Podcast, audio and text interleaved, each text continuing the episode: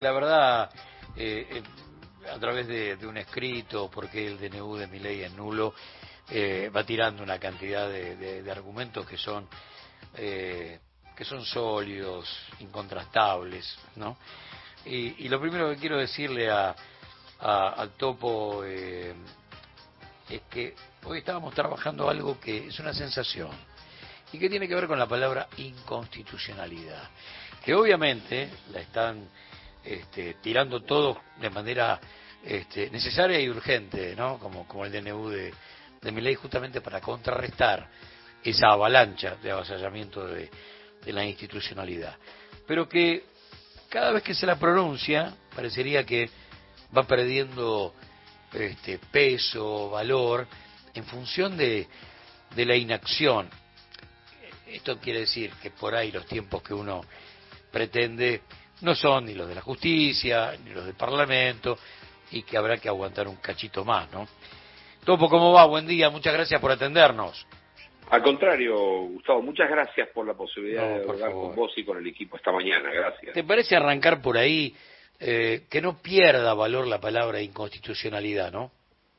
Sí, es muy importante, me parece eh, estratégico lo que vos estás planteando, porque además la realidad le va dando a ese concepto, a esa palabra, una trascendencia y una urgencia que no se puede ignorar, porque acá hay como mínimo tres fases. La primera fase de una batería de medidas que tomó el presidente Milei y Toto Caputo en las primeras 72 horas de ejercicio del poder.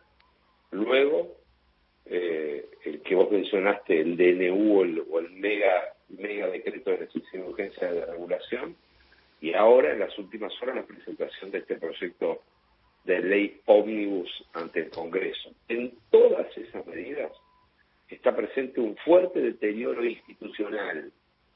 El gobierno de Miley pretende arrasar con la institucionalidad republicana. Fíjense que ayer, por ejemplo, en el proyecto de, ley que mandan al Congreso, le exigen al Congreso que le delegue al gobierno facultades hasta el final del gobierno de Milei, hasta el 2027, en lo económico, en lo financiero, en lo social, en lo fiscal, en materia de seguridad, de defensa, de tarifas, de energía, en, temas de salud o temas sanitarios, en materia social. Es decir, que hay una voluntad explícita de llevarse por delante el funcionamiento de las otras instituciones de la República que no son el Poder Ejecutivo. Así que me parece más que importante, sí, ponerle un frenazo al gobierno de Miley con la Constitución en la mano y por lo tanto hay que definir y justificar, cosa que no es difícil, que su intención es consolidar una autocracia y eso es inconstitucional en la Argentina. Estoy muy de acuerdo.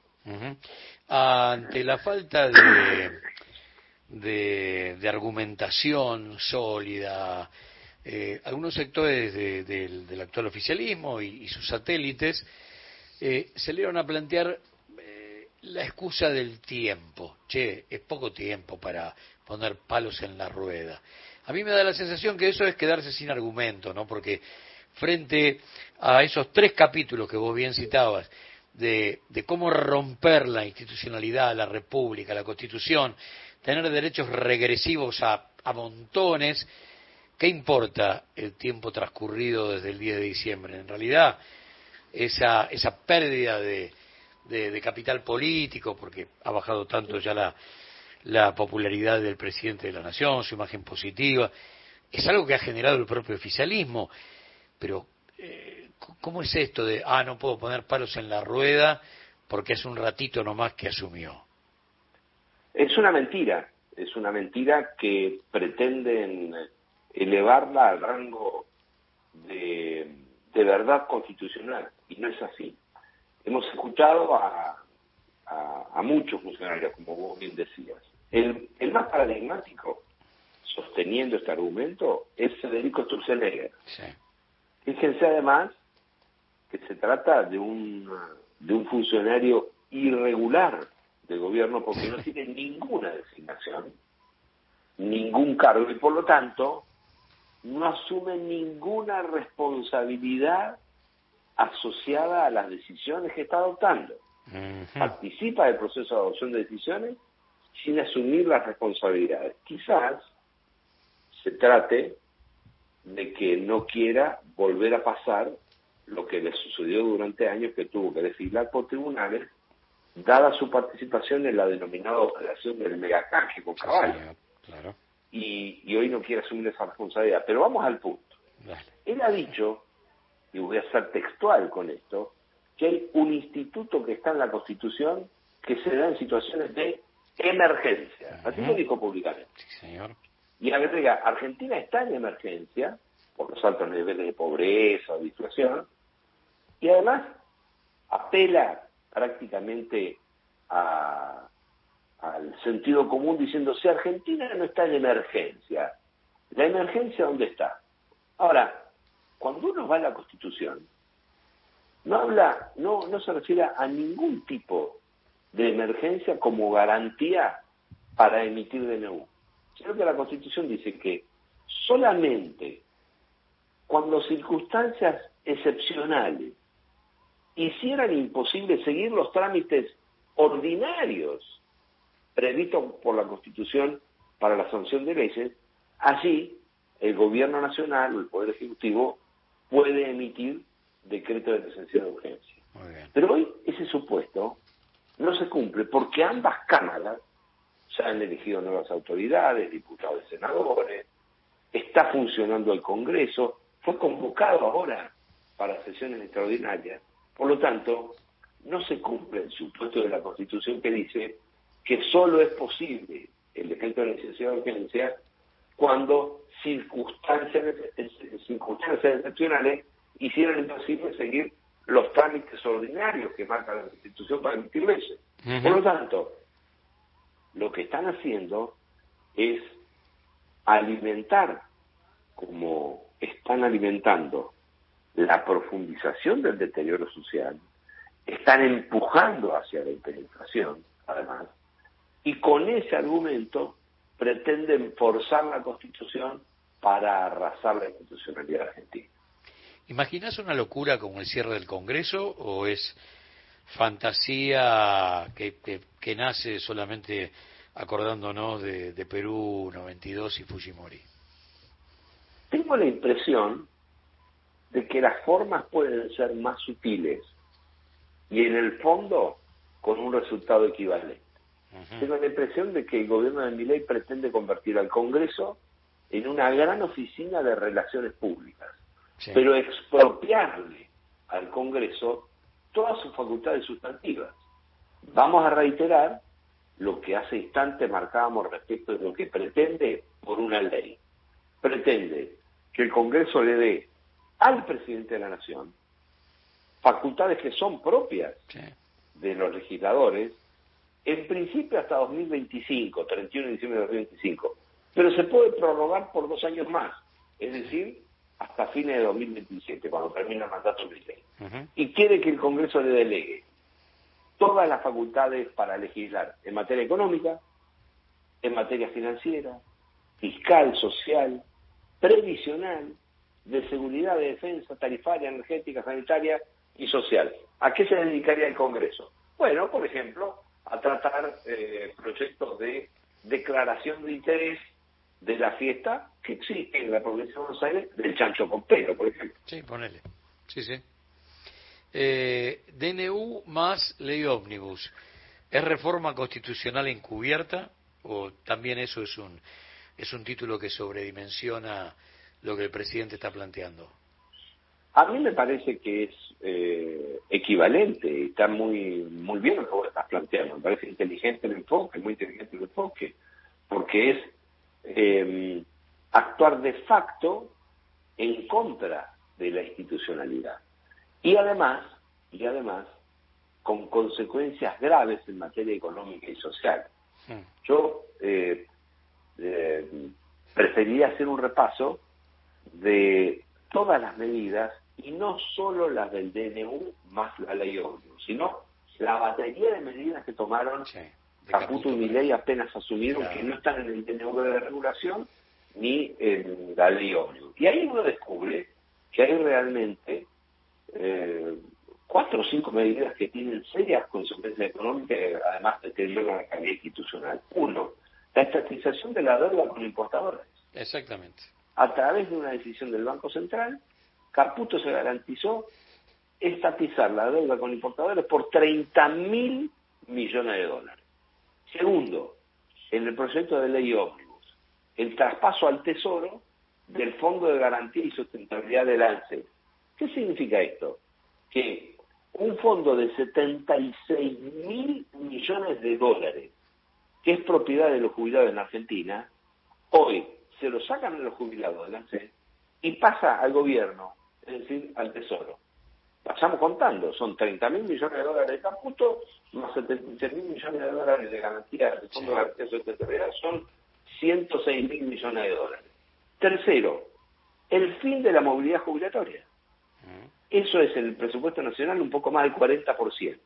Es decir, que congelan algo más del 40% del presupuesto nacional, pero que le toca nada más y nada menos que los jubilados. Y dicen, señores, esa ley que rigió durante tantos años, que obligaba a que en dos momentos del año había aplicación de aumento para jubilados y pensionados, no corre más. Ahora es el presidente de la Nación quien decidirá cuándo, si eventualmente decide eh, aumentar, cuánto y a quiénes le aumenta la jubilación. En cuarto lugar, la legalización de los testaferros. El artículo 147 de la ley ómnibus se propone que pueda haber un blanqueo para bienes que están a nombre de terceras personas. Supongamos que hay un señor que se llama Mauricio y otra señora que se llama Patricia.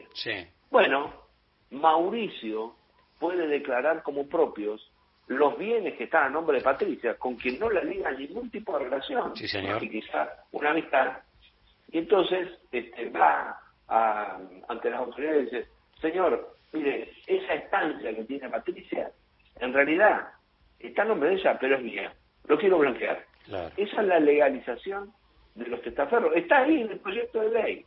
Y finalmente, el cambio de los criterios para tomar deuda. Hasta ahora rige en la Argentina una ley que es la ley de administración financiera que señala que para tomar deuda, para endeudarse, uno tiene que mejorar previo a, tomar la decisión las condiciones en términos del monto de la deuda, del plazo y de los intereses, al menos dos de esos factores. Cuando uno va a negociar una deuda, tiene que mejorar para el país o el monto, es decir, la cantidad de lo que se debe, o el plazo, los años a los que se puede pagar hacia adelante, o la tasa de interés. Al menos dos de esos tres factores se tienen que mejorar.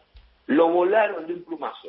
Y en el proyecto de ley dicen que no hay que considerar esto, sino que se tomará deuda en función de la situación y de las condiciones que imponga el mercado financiero eh, internacional. Es decir, que sí coincido con tu aguda observación de que estamos ante la presencia de un intento de desnaturalización de la Constitución a través de medidas que de facto quieren imponer no solo una arbitrariedad institucional, sino generar una seria consecuencia económica y social para la Argentina. Bien.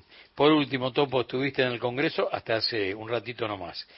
¿Cómo, cómo te cayó el tema de me están pidiendo, me están extorsionando y me están pidiendo una coima?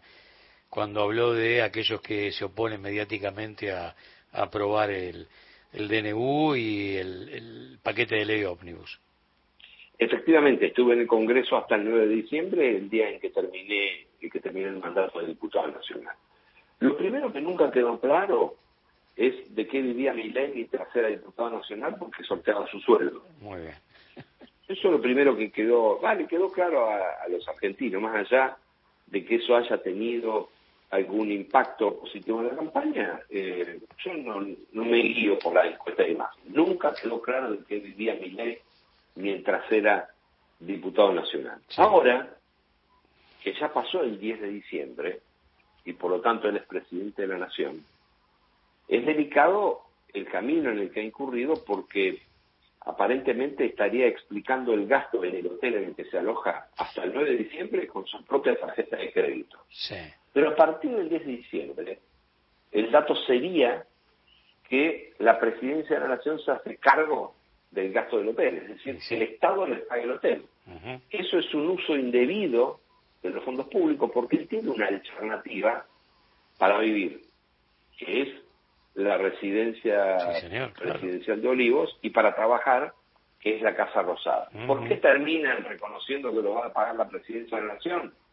Porque aunque es detestable desde el punto de vista ético, es el único vericueto legal que le impide o que le permite zafar de un cuestionamiento judicial. Claro. Porque si, porque si llega a reconocer que se lo, se lo paga Juan o Pedro, Eh, claro. que, él, que él es amigo del dueño del hotel, Eh, supongamos, sí. que se lo, se lo paga, tú entonces prefiere borrar con el codo todo lo que ha venido diciendo, escribiendo con la mano respecto del uso de los recursos públicos y van a terminar blanqueando que la presidencia de la nación pague el hotel. Entonces, si mi ley tiene denuncias para hacer, es muy importante para la democracia Sí, argentina Claro. y de paso cañazo, si va a tribunales, que vaya presentando los papeles para explicar su propia situación, la de antes y la de ahora. Ahora, si él dice que hay diputados o diputadas que coimean o está por, o están por coimear, realmente es una, una ruptura histórica en materia institucional argentina que el presidente tenga el coraje de hacer esa denuncia y por lo tanto que la haga muy rápido. Ahora, si no la hace rápido, es un mentiroso. Y si ha mentido, tendrá que ir a la justicia a explicar por qué mintió. Así que en la próxima solo veremos. Sí. O rompe con eh, la historia argentina y se convierte en el primer presidente que denuncia una extorsión de diputados en los tribunales, y sería muy bueno para la calidad democrática en la Argentina, o es un gran mentiroso. Veremos qué pasa. Topo, un gran abrazo y muchísimas gracias Gracias. por todos estos minutos. de Gracias, tiempo. gracias Gustavo, saludo a todo el equipo. Gracias. Gran abrazo. Muchas gracias. Gran abrazo. Nacional Digital, una señal, todas las radios. Frecuencia online de Radio Nacional. Creo que hemos armado para hoy un lindo programa, ¿eh?